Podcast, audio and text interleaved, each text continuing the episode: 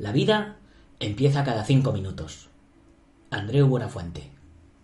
Don't concentrate on the finger or you will miss all that heavenly glow.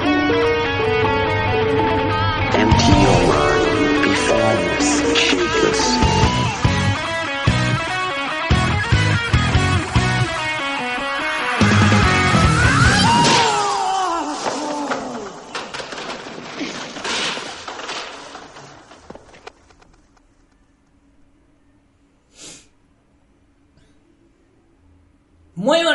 todo el mundo. Soy Nacho Serapio, director y fundador de Dragons, y te doy la bienvenida al último programa del año de Dragon Magazine, el podcast de las artes marciales y los deportes de contacto. Hoy en nuestra edición especial de Navidad y casi que podemos decir edición especial de Nochevieja.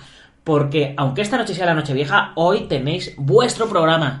Claro que sí. Hoy Martes 31 de diciembre de 2019, el programa de hoy se lo voy a dedicar a todos los que eh, habéis hecho vuestras reflexiones de todo el año y todas estas cosas y sobre todo, muy importante, a todos los que habéis perdido a alguien a lo largo del año, como ha sido mi caso y como ha sido también el caso de los familiares del maestro Félix Serrano, del cual hoy os voy a hablar un poquito y os voy a leer eh, sus relatos que hizo para El viaje mágico, ya sabéis, este fantástico libro de 32 relatos infantiles sobre artes marciales.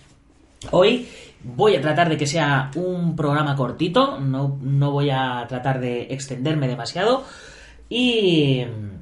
Y bueno, pues supongo que tendréis muchas cosas que hacer con, con el tema de, la noche vieja, de tomar las uvas en España o, o esperar la cuenta atrás en, en otros países que sigan otras, otras líneas y demás. Pero bueno, eh, quiero aprovechar para deciros que ahora con el año nuevo, si todavía no os habéis unido a la comunidad Dragon, es el mejor momento de hacerlo, ya sabéis. Eh, mañana os hablaré de los propósitos de año nuevo, pero eh, creo que un buen propósito, si habíais dejado de entrenar o si os apetece entrenar y no encontráis el momento o no encontráis gimnasio lo que sea, un buen propósito es poneros a entrenar y yo os puedo ayudar a través de la comunidad Dragon. Suscribiros a la comunidad Dragon, ya sabéis, son 12 euros al mes y os mando una revista o un libro eh, cada, cada mes y por 10 euros al mes tenéis todo en digital, sin la revista y sin el libro en papel, ¿vale? Porque ya sabéis que a partir de enero vamos a hacer un experimento y vamos a probar a sacar un mes revista y otro mes libro, un mes revista y otro mes libro. Y los que estáis suscritos a la revista, ese mes en lugar de recibir la revista vais a recibir un libro con un montón de contenido exclusivo, ¿vale? Eh, es un proyecto que llevo bastante tiempo elaborando, dándole vueltas y tal, y por fin, como todo en esta vida, llega el momento. Así que ya sabéis, chicos, probar a uniros a la comunidad Dragon, que no hay compromiso de permanencia. Podéis probar un mes y si no os gusta, pues os dais de baja con la misma. Pero tenemos un chat súper eh, animado con gente maravillosa, con los profesores de los cursos, con los escritores de los libros y de las revistas, con gente de deportes de contacto, de artes marciales, principiantes, expertos. Es una pasada, es un chat exclusivo donde hay muy buen rollo, todos sabemos quiénes somos, nadie se mete con nadie, todos se apoyan a todos y bueno, creo que es creo que es fantástico. Además, por supuesto, en la página web en dragon.es ya sabéis toda la lista de cursos que hay, más de 70 cursos, más de 900 videotutoriales ordenados pedagógicamente para que podáis empezar a estructurar vuestro entrenamiento desde cero hasta llegar a convertiros en instructores o maestros, ya iremos viendo. Y si hay algún curso que no hay, con que me escribáis al formulario de contacto y me lo pidáis, yo me voy a poner manos a la obra, voy a buscar algún maestro y nos vamos a poner a prepararlo para la siguiente tanda de cursos, porque cada 10 semanas empezamos curso nuevo. Ahora mismo estamos en la mitad del, bloque de cursos. Llevamos 5 semanas, pues la semana dentro de 5 semanas empezaremos otros 3 cursos nuevos, lunes, miércoles y viernes. Y si ya me han quitado la escayola y ya puedo entrenar ya puedo hacer todo, pues también empezaremos los martes y los jueves con nuestros entrenamientos en directo, que los hacemos en el canal de YouTube.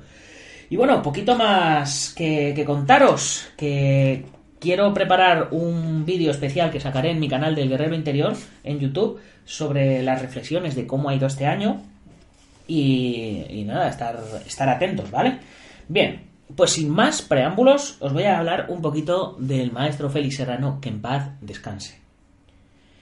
Nacido el 4 de febrero de 1952 en Narros de Castilla, de del Castillo, Ávila, se inició en las artes marciales y los deportes de contacto a los 12 años, como yo. Boxeo en la Ferroviaria y en el Palacio de los Deportes de Madrid, judo y defensa personal con el maestro Rafael de la Rosa. En el 72 inicia la práctica del karate coreano, hoy día conocido como taekwondo. Al terminar el servicio militar en el 74, prosigue con dicha práctica de la mano del maestro Jae Won Kim y más adelante con el maestro Won Sik Ro en el gimnasio Dojo de Madrid, donde permanece hasta el año 78 con los maestros Lee Sun Jae y Jerónimo Pérez. Obtiene su cinturón negro primer dan y el título de instructor por el Consejo Superior de Deportes a través de la Federación Española de Judo a la que pertenecía el taekwondo como disciplina asociada por aquel entonces. En el 78 inicia la docencia del taekwondo, desempeñando al mismo tiempo diferentes cargos en la Federación Madrileña de Judo y en el Departamento de Taekwondo de la Federación Española de Judo, como director nacional de arbitraje y director de la Escuela Nacional de Entrenadores. En el 86 obtiene el quinto dan de taekwondo. Realiza varios viajes a Corea con el propósito de descubrir otras artes y sistemas coreanos y en el 87 funda su primera organización a nivel nacional separándose de la Federación Española de Taekwondo. Con la experiencia adquirida a lo largo de los años, crea el sistema Choson Musul. Eh, a su fallecimiento ostentaba el noveno Dan y, presidía varias organizaciones a nivel nacional e internacional con absoluta y plena dedicación a las artes marciales, por lo que estuvo viajando constantemente por todo el mundo impartiendo cursos de formación de sus sistemas y modalidades. Y hoy día, pues, el maestro está desde arriba vigilando y velando por todos nosotros, ya que este año, al igual que mi papá, nos dejó para seguir enseñando artes marciales en el otro lado, que falta les hará seguramente. Bien, eh, el cuento que os voy a leer hoy se llama Ética. Es un cuento ni muy largo ni muy corto, con lo cual no voy a extenderme contándoos otro cuento que tenemos del maestro, ni, eh, el programa va a ser excesivamente largo. Así que vamos a ello. Ética. Todo, amigos y amigas. Soy Ética. Vosotros os preguntaréis qué hago aquí, entre estas páginas. Pues bien, vengo a contaros mi vida y aventuras a lo largo de muchos, muchos años. Empecé, empezaré por mis raíces. Tengo una hermana mayor que se llama Moral. Nacimos de la misma madre que se llama Filosofía. Mi hermana vino al mundo solo unos instantes antes que yo. Somos lo que se conoce como hermanas gemelas. Ella se cree mejor que yo, pero la verdad es que las dos formamos un buen equipo. A lo largo de nuestra vida y desde el principio hemos recorrido el mundo y hemos conocido a mucha gente de diferentes culturas y razas. Hemos ido viendo cómo actuaban, cómo era su comportamiento y cuáles eran sus costumbres. Mi hermana iba anotando en un libro mágico, el que llamó el libro de la vida, todo lo que hacían estas personas, pero sobre todo aquello bueno y malo que hacían los niños y cómo se sentían en su corazón y su conciencia cuando actuaban de una u otra forma. También anotaba moral las consecuencias de esos actos, ya que nos dimos cuenta de que la gente aplaudía, premiaba y quería a los que hacían las cosas bien y despreciaba, criticaba y castigaba a aquellos que hacían las cosas mal.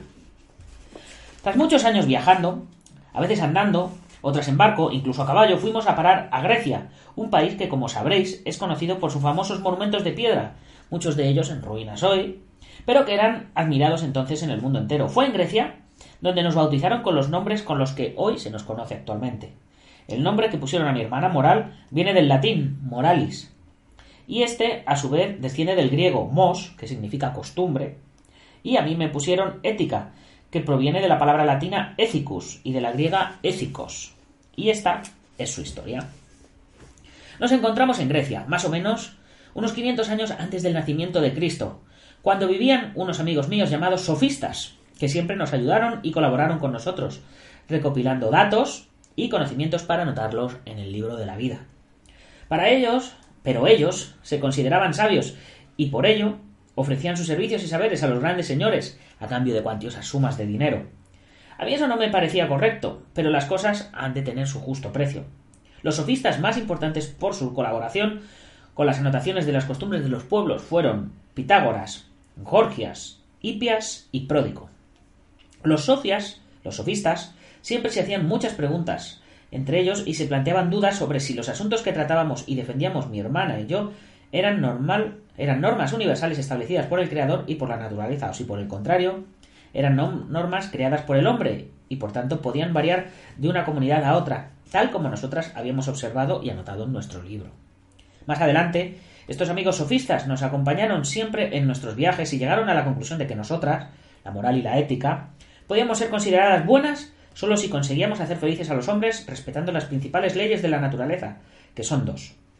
La primera dice que debemos procurarnos todo aquello que nos haga felices. Es decir, que todos los seres humanos tenemos ese derecho, el de procurarnos felicidad. Tenemos derecho a jugar, a reír y hacer reír y felices a los demás. La segunda ley también dice que tenemos obligaciones y que estamos obligados a respetar las leyes establecidas por los hombres siempre que todo se haga mediante acuerdos y diálogo para que la vida en comunidad con nuestros semejantes sea una vida de respeto y felicidad. Nos costó mucho entenderlo al principio de nuestra existencia, pero con el paso del tiempo y a medida que crecíamos, lo fuimos comprendiendo y cumplimos con nuestras obligaciones. Finalmente, aprendimos a disfrutar de lo que hacíamos, sobre todo cuando era por nuestros semejantes, ya que nos hacía sentir felices. Aprendimos que hacer el bien y cumplir con los compromisos nos hacía sentirnos bien. Uno de nuestros amigos, Protágoras, nos decía que lo bueno y lo malo, lo justo y lo injusto, no pueden establecerse siguiendo un patrón universal y que son los hombres los que tienen que ponerse de acuerdo para determinar su propia convivencia. También decía que el ser humano es la medida de todas las cosas y que también las cosas buenas o malas, las de mi hermana y las mías, son fruto de las decisiones a las que llegan conjuntamente los miembros de una comunidad o un grupo de amigos con sus propios acuerdos de compromiso.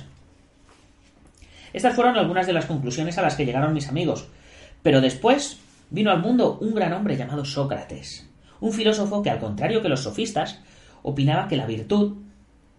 Bueno, esperad un momento que os voy a presentar a Sócrates. Sócrates nació en Atenas, la ciudad más importante de Grecia, y está considerado como uno de los filósofos más sobresalientes de la historia. Era un hombre de pequeña estatura, vientre prominente, ojos saltones y nariz exageradamente respingona. No tanto como la de Pinocho, o eso creo. Su aspecto era motivo de bromas. Alcibiades lo comparó con los silenos, los seguidores ebrios y lascivos de Dionisos, el dios del vino. Bueno, que os lío con tantos nombres, volvamos a Sócrates. Al principio Sócrates siguió los pasos de su padre, que era cantero, pero más adelante se interesó por las enseñanzas de los sofistas. Su inconformismo lo impuso a oponerse a la ignorancia popular y al conocimiento de los que se hacían llamar sabios, aunque él mismo no se consideraba uno de ellos. Aun cuando uno de sus mejores amigos, Querefonte, le preguntó al oráculo de Delfos si había alguien más sabio que Sócrates, y la pitonisa le contestó que no había ningún griego más sabio que él. Sócrates dudó del oráculo y comenzó a buscar entre los personajes más renombrados de su época, pero se dio cuenta de que en realidad todos creían saber más de lo que realmente sabían filósofos, poetas y artistas. En cambio, Sócrates era consciente de la ignorancia que lo rodeaba y de la suya propia, lo que lo llevó a tratar de hacer pensar a la gente para que comprobaran qué conocimientos tenían realmente. Creía que todo vicio es resultado de la ignorancia y que ninguna persona desea el mal. A su vez, la virtud es conocimiento y aquellos que conocen el bien actuarán de manera justa. Su lógica hizo hincapié en la discusión racional y en la búsqueda de definiciones generales. En este sentido, influyó su discípulo Platón y a través de éste en Aristóteles. Creía que la superioridad de la discusión sobre la escritura y, por lo tanto, Pasó a la mayor parte de su vida de adulto en los mercados y plazas públicas de Atenas, iniciando diálogos y discusiones con todo aquel que quisiera escucharlo y responder con sus preguntas. Adoptaba una postura de ignorancia e incredulidad para interrogar a la gente con el fin de evidenciar la incongruencia de sus afirmaciones, y a esto se le dominó ironía socratina o socrática, que queda muy bien reflejado en su célebre frase Solo sé que no sé nada. Él sostenía que por mucho que cambien las personas o las costumbres, el bien permanece inalterable y que lo que debemos hacer para saber si algo está bien o mal es preguntarnos a nosotros mismos, pues en nuestras entrañas tenemos un Dios, un alma, un amigo invisible cuya voz nos dice qué es lo que es bueno y qué es lo que es malo. Es lo que algunos llaman la voz de la conciencia. De este modo, la conclusión de Sócrates fue que en el acto de conocerse a uno mismo radica el fin de la felicidad. Después de mis andanzas y peripecias junto a Sócrates, a su muerte me presentaron a Platón, uno de los más destacados discípulos. Platón piensa y lanza una teoría sobre mí y mi hermana y dice que, a través de nosotras dos, el hombre puede alcanzar el mayor bien, que es la felicidad. Pero también sostiene que el bien, en el que reside la felicidad no es el placer, sino la sabiduría, es decir, el buen uso de la razón. Platón escribió que al igual que la miel se ha de mezclar en su justa proporción con el agua para resultar agradable al paladar, el sentimiento agradable y la activación intelectual han de mezclarse en justa proporción para hacer la buena vida del hombre. Pasaron unos años sin que se interesaran mucho por mí hasta que conocí a Aristóteles, un discípulo de Platón por aquella época. Yo fui tratada muy bien, aunque hubo muchas discusiones e interpretaciones sobre mí. Seguía creciendo e integrándome en el mundo, por lo que cada vez me conocía más y más gente. Aristóteles decía que mi hermana moral y yo debíamos procurar a toda costa la felicidad de la humanidad, o, en otras palabras, que estábamos obligadas a hacer felices a los seres humanos, pero solamente si estos seguían unas pautas y compromisos. Y para que esto fuera posible, debían desarrollar algunas virtudes, algo que no es innato en el ser humano, sino que son facultades que se adquieren por medio de la práctica, el ejercicio y las buenas costumbres. Las virtudes son íntimas amigas nuestras, de mi hermana y mías, y son de dos tipos, las intelectuales y las morales, estas últimas más unidas a mi hermana. Sin ellas, nosotras no estaríamos completas, pues nos permiten estar contentas, ser auténticas y sentirnos felices. Nuestras amigas intelectuales son la ciencia, el arte, la sabiduría, la inteligencia y la prudencia. Ciencia es una amiga capaz de hacernos comprender todo y demostrarlo. Inteligencia nos prepara para entender a ciencia. Sabiduría es una amiga que solo aparece cuando se unen ciencia e inteligencia. Sabiduría es la más considerada de todas mis amigas porque se centra en el estudio de los asuntos que nos interesan a todos. Y no quiero dejar de nombrar a mi amiga Prudencia, que siempre está aconsejándonos sobre lo que más nos conviene y sobre aquello que menos nos perjudique a todos. Mi hermana moral decía que a través de prudencia a nosotras se nos conocía por modos de ser, que también éramos capaces de conocer nuevas amigas, como generosidad y valentía. Para mí, la principal de mis amigas y mi preferida era justicia. Pues desde mi punto de vista hay que tratar a cada uno según sus méritos, si se comete un delito, es justo castigar al culpable, eso sí, siempre teniendo en cuenta que la pena o castigo ha de ser proporcional al daño infligido. Pasado un largo tiempo, Moral y yo conocimos una nueva comunidad, a la que llamaban cristiana, y que tomó como precepto y que me tomó como precepto fundamental, así como ética cristiana. Estaba por encima de los demás, de modo que decidí que lo mejor era vivir en armonía con todos para ser felices y respetar la regla de oro. Ama a tu prójimo como a ti mismo. Lo que no quieras que te hagan a ti, no se lo hagas tú a los demás. En esta comunidad escuché buenos razonamientos y encontré una gran amiga, Paciencia. Paciencia no tenía envidia, no era grosera, no se enfadaba y simpatizaba con justicia. Y la verdad, siempre se fiaba y esperaba que todo el mundo la admirara.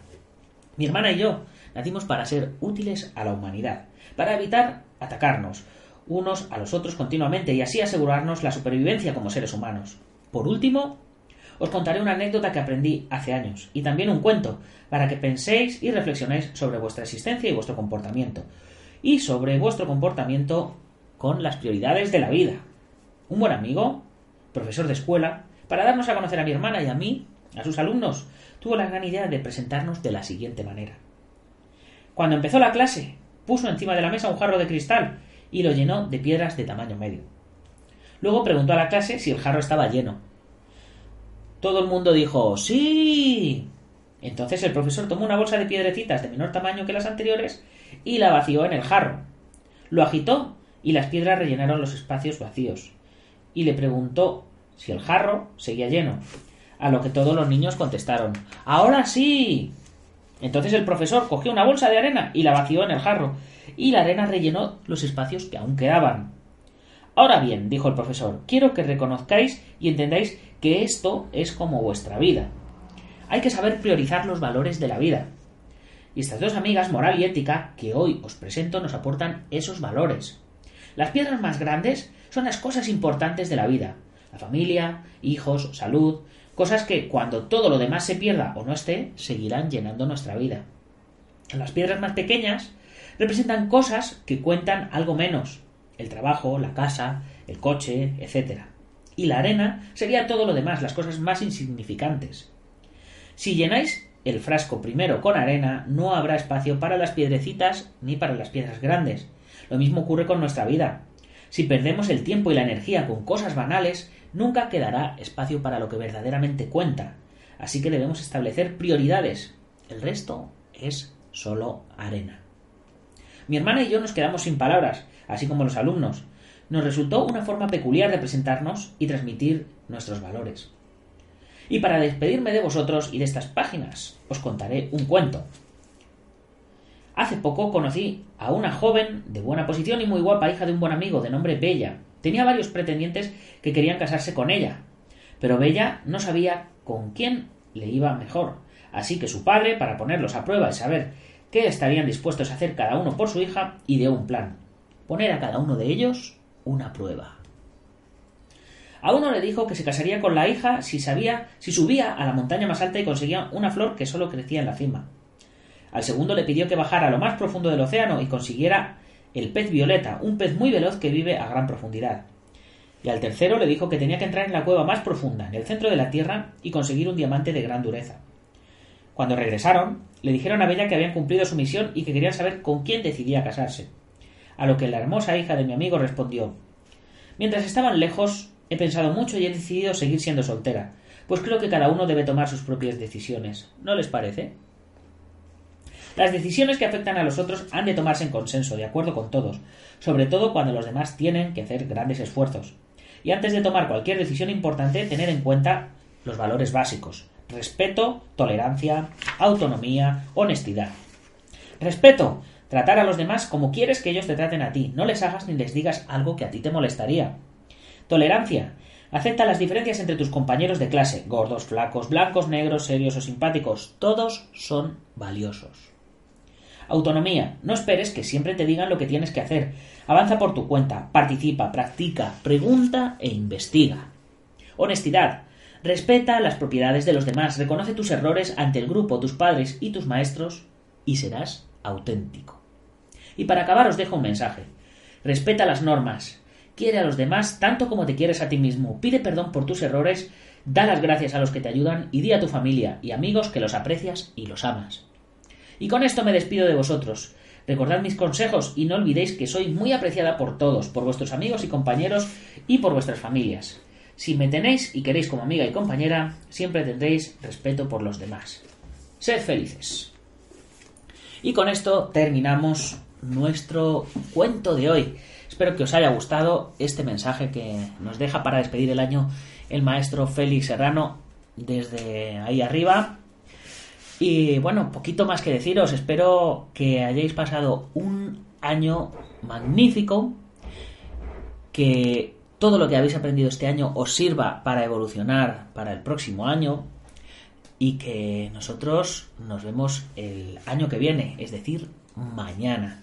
Como siempre, recordaros y mencionaros que os tenéis que suscribir al canal del Guerrero Interior y al canal de Dragon Artes Marciales los dos en YouTube eh, activar la campanita. En el canal del Guerrero Interior, entre estos días, voy a subir un vídeo especial con mis reflexiones personales sobre todo lo que me ha sucedido este año y otro con los propósitos que, que, me planteo para el próximo año y así ya los dejo como testimonio audiovisual. Espero que os gusten y que os parezcan interesantes y que complementen lo que os cuento aquí en el podcast.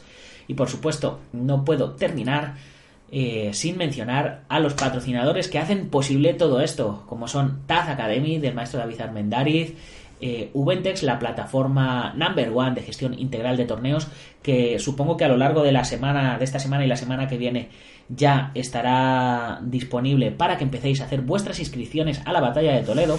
Ya sabéis que todos los años la batalla de Toledo la hacíamos sobre el día 20, excepto algún año que la hemos hecho a mediados. Este año hemos tenido que traspasar la batalla de Toledo del día 22-23 de febrero al día 15 y 16 de febrero, ya que por circunstancias ajenas a nosotros hemos tenido que cambiar de pabellón y este era el espacio que tenían disponible. La plataforma estará activa pero enseguida, dentro de muy poco.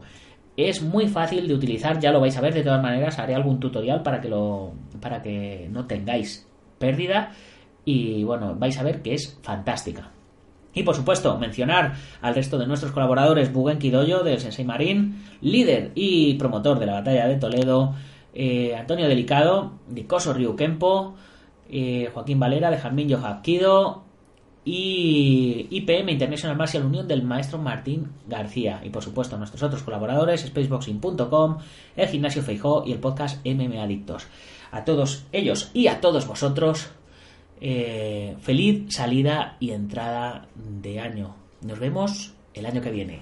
¡Gámbaru!